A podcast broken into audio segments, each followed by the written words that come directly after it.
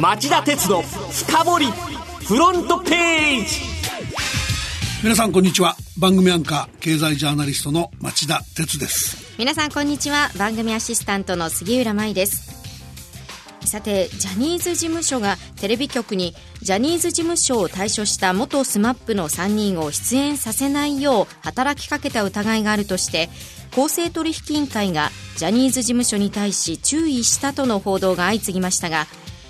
そのジャニーズ事務所は水曜ホームページ上で反論のコメントを公表しました。内容は弊社がテレビ局に圧力などをかけた事実はなく公正取引委員会からも独占禁止法違反行為があったとして行政処分や警告を受けたものでもありません。とはいえこのような当局からの調査を受けたことは重く受け止め今後は誤解を受けないように留意したいと思いますというものです。はいあの双方の言い分が食い違っているように映るんで違和感を持った人が多いんじゃないでしょうか。問題にされたのは SMAP の元メンバー5人のうちジャニーズ事務所に残留しなかった稲垣吾郎さん草薙剛さん香取慎吾さんの3人の扱いです、はい、3人のテレビ出演は明らかに減っており公取は独占禁止法違反の疑いで調査したものの明確な事実は認められなかったので口頭などで行う注意処分注意処分にしたようです。で僕は今回のケースがそうだって断定する気はないんですが、公取の他の、公取は他の司法機関に比べて事件を調べる能力に問題があるせいか明らかに問題があるのに詰めきれずこの注意処分で済ませる済ませるケースが歴史的に多く目につく、えー、問題を指摘しておきたいと思います今後新聞今週新聞各紙がえー、個人情報収集問題に関する、えー、公取のガイドライン策定の動き GAFA 対策ですけども、を報じるなど、えー、世界的に独禁当局の役割の重要性が増しているのにろくな調査もできず安易に注意処分で、えー、お茶を濁すような体質が公取にあるとしたら政府はまず、えー、根本的な公取の組織見直しに、えー、力を入れるべきじゃないかと思います。さてこの後はいつものように町田さんが選んだ1週間の政治経済ニュースを10位からカウントダウンで紹介していきます。町田鉄の深掘フロントページ。はい、えー、まずは今週10位のニュースです。ホルムズ海峡警備のための有志連合。アメリカが今日構想を説明。アメリカの国務省が中東ホルムズ海峡周辺を航行する船舶の安全確保に向けた有志連合構想の概要を関係各国に対して現地時間の今日説明会を開催するとしていることを受け西村康稔官房副長官は昨日の記者会見で在米日本大使館の担当者を出席させる方針を明らかにしました。この問題の焦点は自衛隊を派遣するのか否か。西村副長官は会見でコメントを差し控えたい。関係国と連携し、中東における緊張緩和と情勢の安定化に向け、外交努力を継続していくと繰り返しただけです。引き続き注意深く見守る必要があります。9位のニュースは IAEA 天野事務局長、健康問題で辞任へ。水曜 IAEA 国際原子力機関の天野幸也事務局長が健康上の理由で辞任する準備を進めていることが明らかになりました。緊迫するイラン情勢など問題が山積する中現在の体調ではリーダーシップを発揮するのが難しいと判断したとみられます。IAEA は早ければ来週にも発表する見通しです。イラン核合意の崩壊の危機に、えー、イラン国核合意が崩壊の危機に直面する中で、査察を担う IAEA の役割は重要度を増しています。えー、公認選びなど事態は急を要しそうです。では、8位のニュースは。派遣社員の時給3年勤務なら3割引き上げを、厚労省が指針を通達。厚生労働省はこのほど来年4月に同一労働同一賃金制度がスタートするのに合わせて通達を出し派遣社員に勤務年数や能力に応じた賃金を支払うよう企業に義務付ける方針を明確にしました。正社員との賃金の格差縮小を促すもので同じ業務で3年の経験を積めば初年度より賃金を3割上げるなど具体的な水準を示すものとなっています。2018年に成立した働き方改革関連法は同一労働同一賃金を唱え正社員と非正規社員の不合理な待遇差を禁じることになっています。ただ、企業にとって派遣社員の賃金水準をどう変えるのかの具体的な基準がなく、今回の通達がそこを示すものとなっています。例えば、システムエンジニアの基準賃金は時給1427円で、1年目は1655円、3年目は1882円が目安になるそうです。7位のニュースはこれです。香港でも小売業の業績圧迫、化粧品や宝飾品販売で売上高が1割減。香港で中国本土への容疑者引き渡しを可能にする逃亡犯条例改正案に反対する大規模なデモが相次いでいることが原因で小売企業の業績が悪化していることが明らかになりました米中貿易摩擦の長期化が予想される状況下で頻発するデモ隊と警察の衝突が消費者心理の冷え込みに追い打ちをかけていることが鮮明になった格好です。まあ、心理だけじゃなくて物理的にいけないっていうこともあると思うんですが、えー、香港メディアによると、香港ブランド発展局及び飲食業協会の高会長は月曜日、6月の香港の小売飲食業全体の売上高が10%減ったと明らかにしました。デモの影響が大きかった地区の店舗は25%減まで落ち込んだそうです。続いて6位のニュースは、移民系議員に国に帰っては、トランプ氏発言に民主党反発。アメリカの連邦議会下院は火曜祖先が外国出身の女性議員に対して国に帰った方がいいと発言したトランプ大統領を厳しく非難する決議案を可決しました。今回の決議は野党・民主党の主導で行われたもので人種問題をめぐる党派対立が浮き彫りになった格好です。来年の大統領選挙へ向けた政治的パフォーマンスという側面も大きいんでしょう。トランプ氏は採決前に、私は人種差別主義者ではない。採決をめぐって共和党は弱みを見せて民主党の罠にかかってはいけない。えー、とツイッターで、えー、決議に反対するよう求めていた。で、可決された決議にはトランプ発言は非白人などに対する恐怖や憎悪を増幅させるものであり、強く非難すると明記。民主党所属のペロシ下院議長はトランプ氏のコメントは人種差別的だと批判しています。それでは5位のニュースは崖っぷちの岩田社長がヤフーに反論ヤフーが45%を出資して国際会計基準上の連結子会社としているオフィス用品大手アスクルの岩田翔一郎社長に退任などを求めていることに関して岩田社長は昨日午後記者会見を開いて反論しました。特に個人向けネット通販ロハコの譲渡を迫られたことを問題視して支配株主による成長事業の乗っ取り行為になりかねないと強調したのが特色です。これに対してヤフーは即日声明を公表しそもそもアスクルにロハコ事業を譲渡する意向を問い合わせただけでありヤフーとして譲渡を申し入れる方針はないとした上で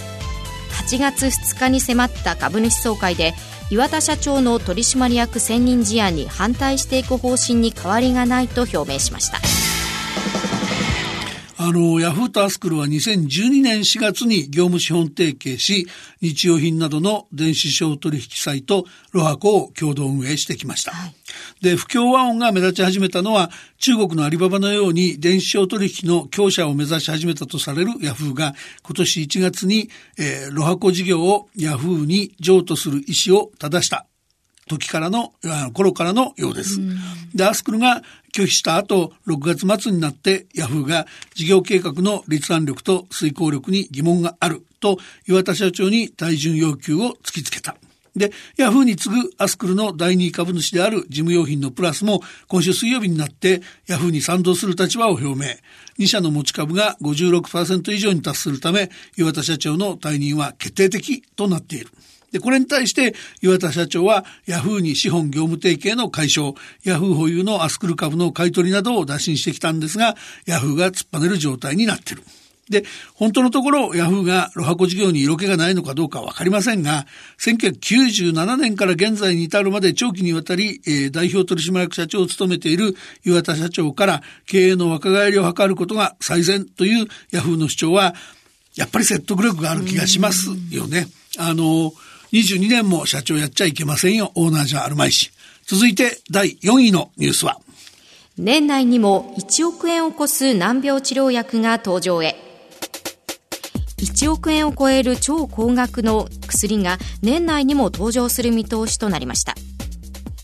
スイスのノバルティスがアメリカで2億円を超える価格で発売し、日本でも製造販売を申請している乳幼児の難病治療薬ゾルゲンスマがその薬で、厚生労働省が承認する見通しとなったものです。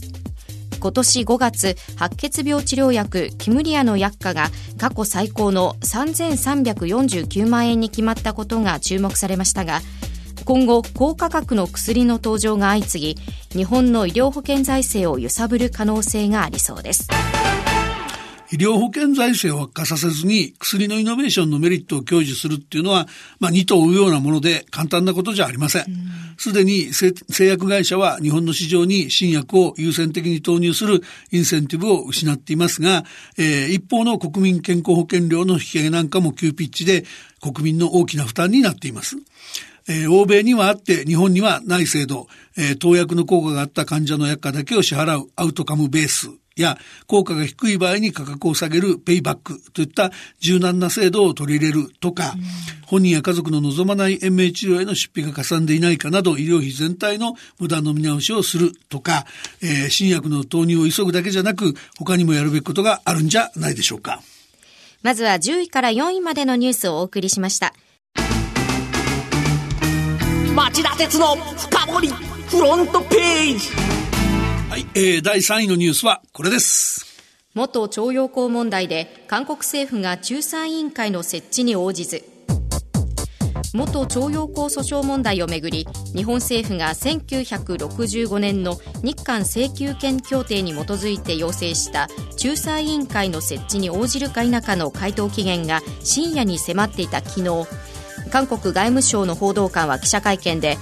回答期限は日本が一方的に設定した日程であり私たちが縛られる必要はないと回答しませんでした。これに対し河野外務大臣は今朝駐日韓国大使を呼び抗議しました。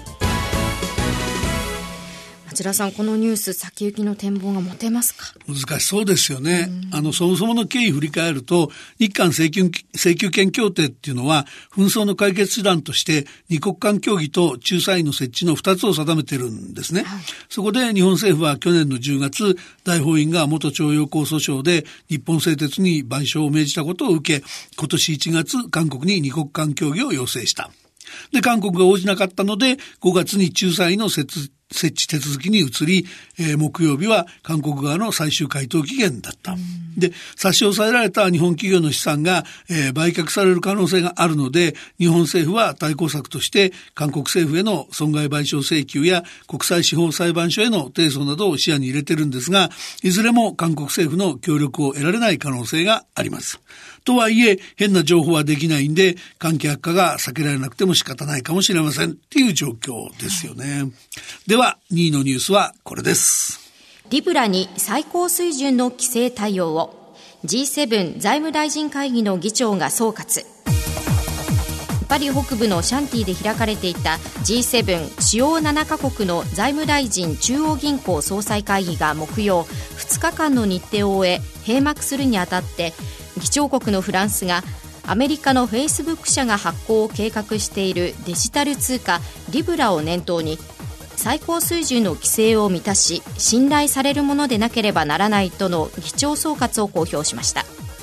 各国がリブラは国家の通貨主権や国際国際的な金融政策に影響を与えるとの認識で一致したことも明記しています。